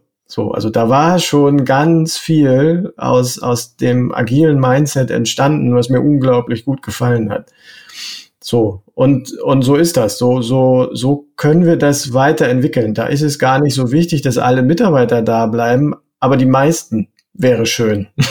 so, ist auch nicht, ist auch nicht wichtig, wie lange sie schon da sind. Das, also es hat andere Vor- und Nachteile, aber dafür nicht. Also, das ist ja, das ist sozusagen diese, diese Kultur, die, die wird ja weiter getragen von, von der Gesamtheit der Leute. Und wenn nicht ganz viele auf einmal gehen, dann hält die sich. Und wenn jemand Neues reinkommt, dann wird der eher assimiliert.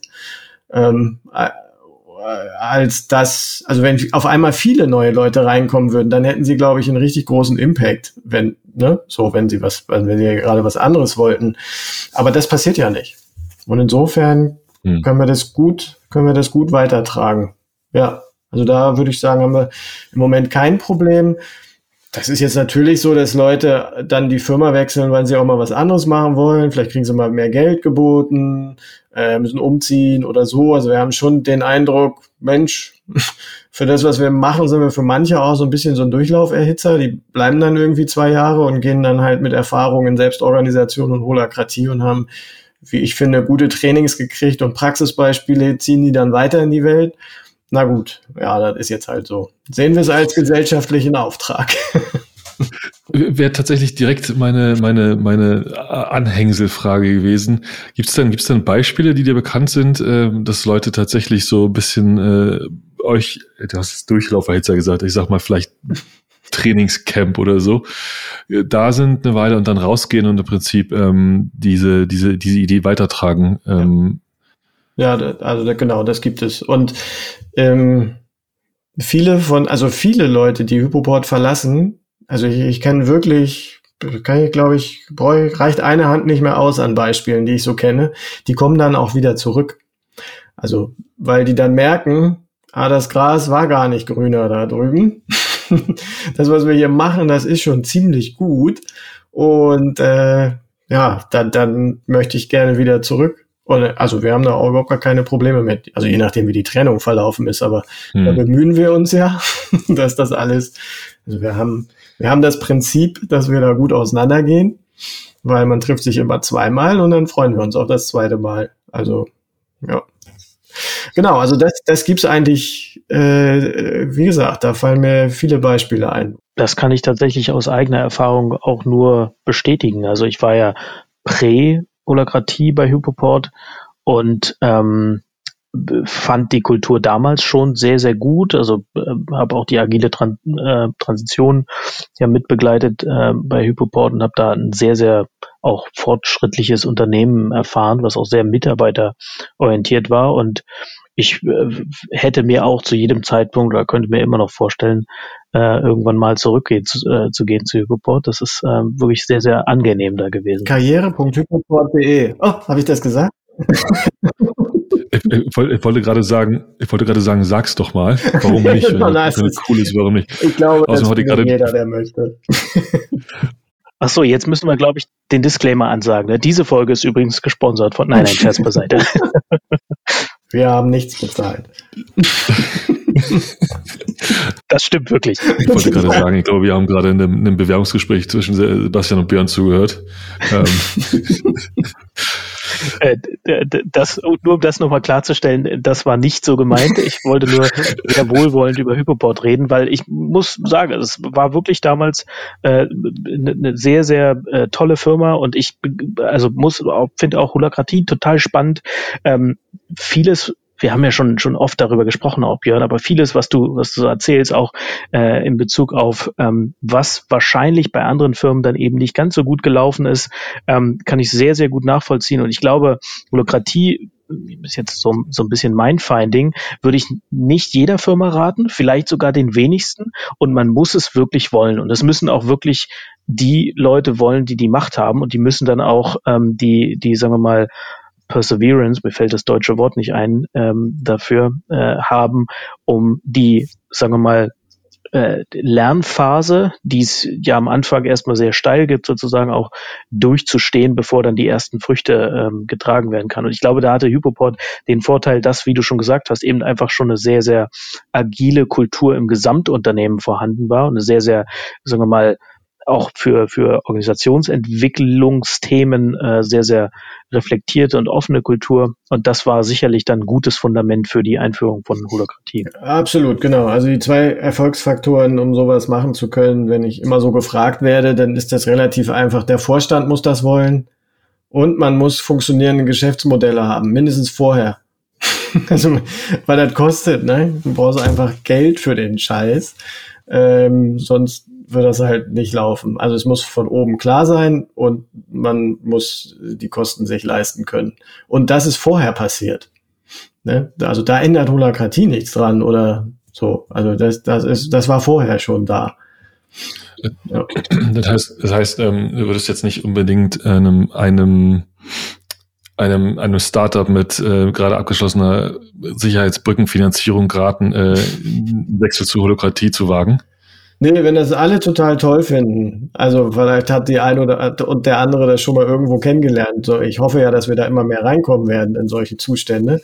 Dann könnte ich mir ja durchaus vorstellen, dass das, äh, dass die dann sagen, äh, wie arbeitet ihr denn hier? Lass uns das doch gleich von Anfang an richtig machen. Aber ansonsten, nee, äh, nee, nee, eigentlich nicht. Hm. Nee, weil also die Lernkurve ist am Anfang so hoch und äh, also ich habe noch nicht so in so richtig kleinen Startups äh, gearbeitet, aber schon auch in kleineren Startup-ähnlichen Firmen. Also die hatten dann schon mal so 30 Leute oder 40 Leute. Ähm, und da würde ich auch sagen, ähm, wir haben aber mal ganz andere Probleme gerade und da würde ich das gerade nicht angehen. So. Zumindest habe ich jetzt gerade verstanden. Also wenn man will, ne? Also ne? Der, der, Vorstand will, der will das jetzt wirklich und, und will auch mit den Ergebnissen leben und dann verlassen ein paar die Firma und der will das jetzt durchziehen. Hut ab und vorwärts, würde ich sagen. Ich finde es weiterhin gut, egal für welche Größe.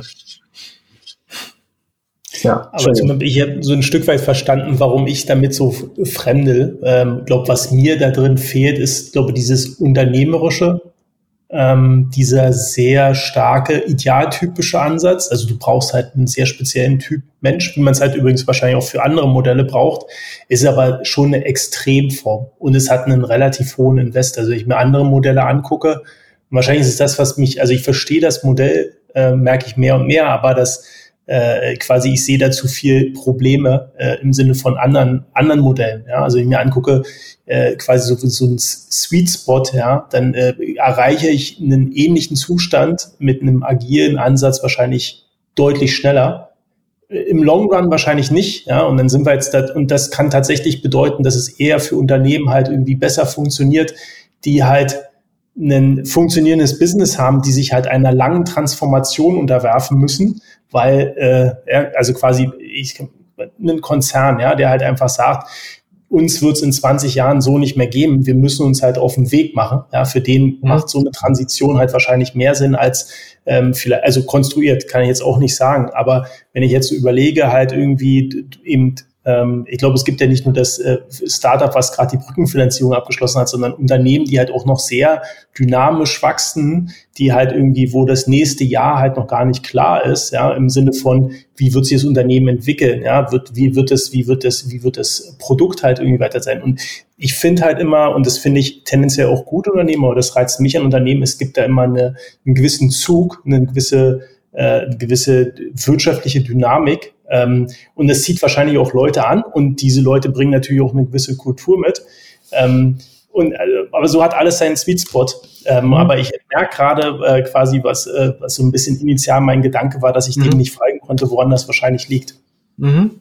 Ja, finde ich auch total schlüssig. Habe ich so auch noch nicht drüber nachgedacht. Und ja, ich würde auch sagen, da ist, glaube ich, dann ja Agilität, was auch immer dann genau dahinter steht, ob jetzt Scrum, Kanban, irgendwie was, ähm, das ist wahrscheinlich besser geeignet dafür dann, ja, um damit anzufangen. Also, das stellt ja heute dann hoffentlich in Startups auch keiner mehr in Frage. würde ich das sehen. Genau. Und ich glaube, agile Arbeitsweise hört ja da auch gar nicht auf, wie Teams organisiert sind oder so, sondern das ist, da ja. geht's ja dann, also mal, die Themen, mit denen ich mich dann eher beschäftige, sind dann halt irgendwie so Power and Responsibility, Pull, also quasi wie, wie man halt irgendwie Pull-Organisation halt irgendwie baut. Äh, ich hätte ja vorhin gesagt, ich habe jetzt gerade den Luxus, halt eine Organisations, eine Organisations, mit einem Organisationsmodell zu arbeiten, was halt schon meiner Meinung nach sehr fortgeschritten ist, was viele von den Konzepten, die wir heute Abend so diskutiert haben, halt auch implizit hat. Nichtsdestotrotz hat es noch eine gewisse dynamische Note. Ähm, aber genau, ich glaube, das äh, ist, ist, glaube immer so wie immer die Frage, in welchem Kontext stecke ich. Mhm.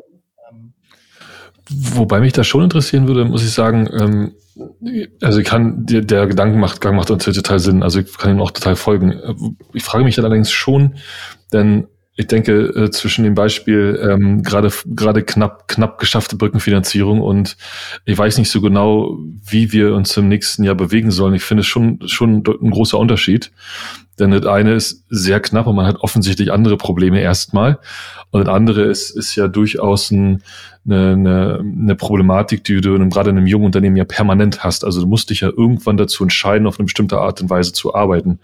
Richtig. Und da frage ich mich dann schon ähm, diese, die, die, die aktuellen Organisationsmodelle sind ja auch nicht problemlos. Also wir reden ja oft drüber, dass es viel zu diskutieren, viel zu lernen gibt. Viele funktioniert halt auch nicht. Ähm, und da denke ich, kann man schon einfach auch hingehen und sagen, hey, man könnte doch einfach direkt eine andere Herangehensweise von Anfang an wählen, auch in so einem mhm. Kontext. Ja, also ich, bin ich bei dir. Ne? Also ich glaube, es ist auch sehr also ich glaube, sehr schwer jetzt äh, quasi zu verallgemeinern, was die Lernkurve oder die Implementierungskosten bei der einen Methode und der anderen Methode sind. Ähm, ich, äh, also mein, mein, äh, mein Gefühl würde mir jetzt sagen, so aus meiner Erfahrung heraus ist, glaube dass Agilität sich leicht einführen lässt, weil das halt, du kannst immer irgendwo starten, musst nicht das Commitment der Organisation haben. Das kann wachsen, es kann halt ein gewisses Vertrauen halt schaffen in Leute. Ja, also es ist halt irgendwie, dass es keine Hierarchie braucht und es kann halt vielleicht dann so ein bisschen äh, die Grundlage sein, um dann halt irgendwie mit Holocracy oder äh, irgendwelchen anderen soziokratischen Modellen halt irgendwie zu starten. Ähm, ich denke aber schon, also die Menge an Regeln, die Menge an Training, die Größe an Veränderung ist wahrscheinlich ein, ähm, also es ist eine größere Hürde, als halt einfach agile Methoden einzuführen. Mhm. Äh, das wäre jetzt so mein, mein Gefühl. Und ich glaube, du hat, das hattest du auch zweimal gesagt, das ist jetzt äh, äh, auch gar nicht kritisch gemeint, äh, Björn, dass, äh, dass ihr relativ langes Investment halt habt. Also hohe Lernkurve, glaube ich, hattest du vorhin mhm. gesagt. Ich, das glaube ich auch, wenn du das halt ans Funktionieren bringen willst. Also der Benefit ist auch groß, ähm, aber diesen Punkt zu erreichen, da brauchst du halt Zeit und ein funktionierendes Geschäftsmodell, das habe ich mir gemerkt. ähm, und das ist halt das, was man halt wahrscheinlich in einem Startup-Umfeld gerade noch nicht hat. Ähm, oder was heißt, also vielleicht hat man es da auch, aber ich glaube, dass ähm, du brauchst halt eine gewisse Menge an Voraussetzungen. Vielleicht, lass, hm. vielleicht lassen wir es so stehen. Ja. Ich glaube, ich würde, also steht jetzt da und ich würde noch den Begriff Mut mit reinwerfen. Ja, total. Ähm, ganz kurz, da, da schließt sich eine ganz coole, eine ganz interessante Frage an, die mir die ganze Zeit schon irgendwie ähm, immer so um den Kopf herum schwebt. Die Frage nach der, nach der Mischform. Also kann ich. Hatte ich auch auf dem Blatt. Mach mal. Das teilen wir uns. äh, kann ich jetzt hingehen und im Grunde sagen, ähm, ich führe nicht unternehmensweit ein? Was für mich aus dem Gespräch jetzt erstmal irgendwie scheinbar der richtigere Ansatz wäre, sondern kann ich hingehen und sagen, schau, ich mache es jetzt erstmal in einem, in einem kleineren, sehr ausgewählten Bereich meines Unternehmens, zum Beispiel in, einem, in einer Abteilung oder einer Unterabteilung von einer Unterabteilung, ist so ein Ansatz funktional, funktioniert, wird es werden. Hm. Ja, also ja nein. Also ja, ähm, würde ich jetzt äh, sagen, für, im Rahmen von so einer Pilotierung, also ich will überhaupt mal Erfahrung sammeln und mal so ein paar Stimmen kriegen, wie sich das so anfühlt, so dann zu arbeiten. Allerdings ist halt ein gewisser Invest dafür, ne? Und deswegen tendiere ich im Moment eher dazu, die Pilotgruppe des Management Board sein zu lassen. also oben anzufangen und nicht irgendwo in dieser Organisation. Ja, das halte ich, äh, also wenn immer das geht für Erfolgsversprechen, ne? als wenn ich irgendwo weiter unten in der, wenn ich immer klassische Pyramide nehme, anfange und dann da äh, hohe, also eine hohe Investition habe und dann an die berühmten Glasdecken stoße, ähm, wo ich dann nicht weiterkomme. Also wie uns das jetzt mit Agilität ja nun, wie wir das auch hinlänglich kennen, in mindestens mal in größeren Firmen, das der Fall ist. So. Aber du hast ja, aber also du hast dann natürlich dann eine viel, viel größere Hürde. Ne? Wenn ich mir jetzt vorstelle, Total. einer von unseren 10, 40, 100.000 Zuhörern sagt, finde ich total spannende Thema, ähm, ich möchte morgen direkt loslegen. Was würdest du sagen, was würdest, was würdest du diesem Hörer mitgeben? Gib doch dem Hörer mal was mit. ich gebe mal, geb mal den Hörern was mit. ja, da kommt ja, da habe ich, hab ich eine schöne Beraterantwort. Ne? Das kommt eindeutig drauf an.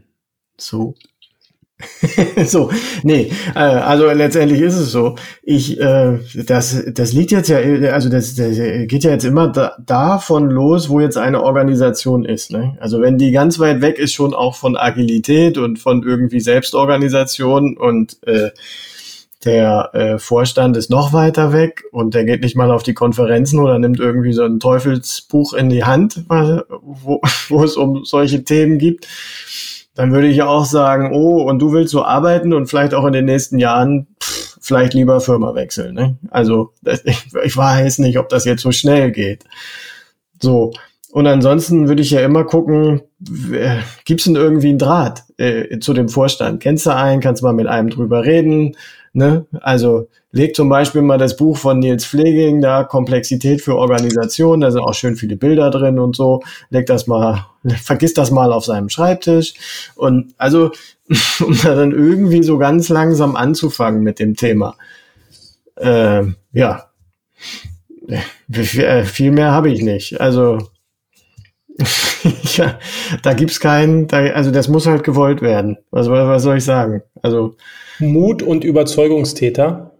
Ja, ja, äh, leider. Ich weiß nicht, ich weiß nicht, was ich sonst tun könnte. Alles andere, glaube ich, das jetzt irgendwie im Kleinen auszuprobieren, kann man alles irgendwie machen. Aber ich habe noch nicht erlebt, dass das so den Mega-Effekt hat. So, was man vielleicht auch noch, also wenn man jetzt schon ein bisschen näher dran ist, dann lohnt es sich jetzt die Verfassung 5.0 anzugucken von der Holakratie, weil die jetzt eben äh, ein Konzept eingebaut haben, das, das äh, würde ich sagen, das scheibchenweise einzuführen, die Holakratie, also sozusagen nicht alle Prinzipien und Meetings auf einmal, sondern sie haben eine, sie, sie definieren gerade eine bestimmte Reihenfolge, in der das wohl Sinn machen würde, sowas ein, sowas einzuführen. Es gibt leider nur noch nicht wirklich richtig Erfahrung damit. Ich, ich, viele sagen, das ist jetzt so richtig toll, weil jetzt kann ich, habe ich so einen Pfad für die Holakratie. Ich bin mir nicht sicher. Ich bin mir immerhin nicht sicher. Also, ob man, ob's, ob das wirklich geht, ob ich das so teilweise einführen kann. Insgesamt über die Zeit gesehen lerne ich dann mehr und habe mehr Sachen definiert. Also weil ich muss ja immer definieren, oh, dieser Teil, der läuft jetzt nach holakratischen Prinzipien, der andere läuft wie vorher, ah, das passt nicht mehr ganz. Ich muss mir jetzt überlegen, wie das wieder passt. Jetzt nehme ich wieder ein Stückchen Holakratie dazu und dann muss ich wieder gucken, wie das, was ich bisher hatte, passt. Ja, das, ich, ich hätte jetzt nicht so Lust auf so ein Projekt, muss ich ehrlich sagen. Also Da würde ich eher sagen, lass uns mal Zeit äh, investieren, das mal zu erklären, das vielleicht in der Simulation mal zu erfahren. So, das bieten wir ja als Ein-Tagestraining intern an, so ein Taster-Workshop.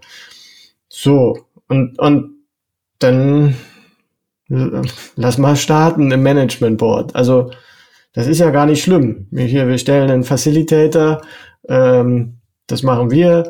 Ähm, ihr habt also neuerdings sogar einen Moderator für euren Management Board. Das gab es ja sonst noch nie. Und dann gibt's jetzt bestimmte Regeln, auf die aufgepasst werden. Wir haben hier so ein paar Videos, die könnt ihr euch vorher mal angucken. Und dann fangen wir einfach mal an. So, so würde ich eigentlich am liebsten immer anfangen. So, dass, dass man das erleben kann, dass man an seinen Themen, wenn man seine Themen bespricht mit den Kollegen, auf einmal merkt, oh, da ist ja jetzt ein Unterschied. Das, das läuft ja jetzt irgendwie anders ab. Das, das äh, finde ich dann halt gut oder nicht. Und da, das ist es ja, worauf es ankommt dann. Vielen Dank, Björn. Das war sehr erhellend und ja, obwohl wir uns schon oft darüber unterhalten haben, merke ich auch, dass es bei dir noch große Erkenntnisgewinne gegeben hat, so über die letzten Jahre. Und äh, es war ganz großartig. Was ich gerne am Schluss nochmal mache, ist äh, zu versuchen, so ein bisschen die Podcast-Episode zusammenzufassen. Auch wenn es ein relativ komplexes Thema war, will ich es trotzdem wagen. Wenn ich die heutige Folge so zusammenfasse, dann äh, habe ich mitgenommen, in der Holokratie ist erstmal alles erlaubt, was nicht verboten ist. Es gibt natürlich eine Menge Regeln für die Zusammenarbeit, äh, was ähm, ja auch wichtig ist, weil man sonst eben Anarchie hat. Es gibt das Tactical und das Governance Meeting, äh, die eine feste Agenda haben. Es gibt ganz wichtig Trennung von Mensch und Rolle, was leider häufig in den Implementierungen von Holacracy nicht richtig verstanden wird. Es gibt die Holarchie, äh, die aus Kreisen bestehen und in diesen Kreisen sind Rollen, Rappling, Leadlink äh, für Up und Down und es ist eine Hierarchie der Arbeit beziehungsweise des Purpose. Ähm, dann gibt's noch weitere Rollen, äh, die werden alle gewählt regelmäßig und wenn man sich das Why anguckt, warum macht man das eigentlich? Man löst eigentlich keine bestehenden Probleme, sondern investiert eher in die Zukunft. Und es geht eher darum, dass sich die Organisation damit beschäftigt und insofern eine Haltung, die Leute eine Haltung entwickeln äh, zum Thema auch äh, der Organisation wie entwickelt sich die Organisation, um sie zukunftsfähig zu machen. Wird immer von oben nach unten implementiert. Es geht immer um eine Dezentralisierung von Macht. Und ja, unterm Strich für Hypoport positiv. Arbeitgebermarke äh, ist äh, sehr positiv belegt und Meetings sind deutlich effizienter, auch nicht holokratische Meetings. Aber man sollte es nur machen, wenn man wirklich Top-Down Buy-in hat, um wirklich diese Macht zu dezentralisieren und ein bestehendes, funktionierendes Businessmodell, denn es kostet. Damit bin ich glücklich. ja. Vielen Dank. Ja, vielen, vielen Dank, Björn. Äh, es war auf jeden Fall eine sehr coole Folge. Hat mir absolut Spaß gemacht zuzuhören. Ähm, ist auch ein super interessantes Thema. War übrigens unsere fünfte Folge. Ähm, von daher schon wieder Jubiläumsfolge. Also cool, dass wir, du bist unser erster Gast. ähm, wenn wir, wenn wir bei der 500. Folge sind, auf jeden Fall wieder dran denken, denke ich. Ja. Ähm, willst du vielleicht noch ganz kurz Gerne, gerne. Dann fragen wir nochmal nach, äh, wie war das damals 2015? Ja, genau. Ist alles ganz anders gekommen, Holokratie ist blöd. Genau. Das wäre sehr spannend. Ähm, willst du vielleicht noch, ähm, falls jemand tatsächlich äh, doch Interesse hat, ähm, die Thema noch ein bisschen, ähm, Thema noch ein bisschen weiter zu verfolgen, willst du einmal sagen, wie man dich erreichen kann vielleicht? Äh, ja, also LinkedIn ist kein Problem und auf Twitter gibt's mich auch. Björn Schneider, nur ohne Umlaut. Äh, der hat nicht mehr reingepasst in die zulässigen Zeichen. Also Björn Schneider. genau. Äh, LinkedIn auch. Äh, E-Mail geht natürlich auch björn.schneider.hypoport.de. Ja, das sollte reichen. Ähm, ansonsten äh, über holabi.de gehen. Also Hola wie Holakratie und Be wie Sein im Englischen für den Menschen. So haben wir sozusagen unsere, unseren Arbeitskreis genannt. ähm, ja, und da veröffentlichen wir auch immer wieder Content zum Thema, wer da Interesse hat. Cool. Super. Ja, Dankeschön. War eine sehr coole Folge. Total. Das war Folge 5 vom Human Health Podcast. Vielen, vielen Dank fürs Reinhören. Wenn ihr Feedback habt, positiv, kritisch, schreibt uns gern an webmaster.hmze.io oder auch bei Twitter hmze Podcast. Wir hören uns bald wieder. Bis dahin, macht's gut, bleibt gesund und bis bald.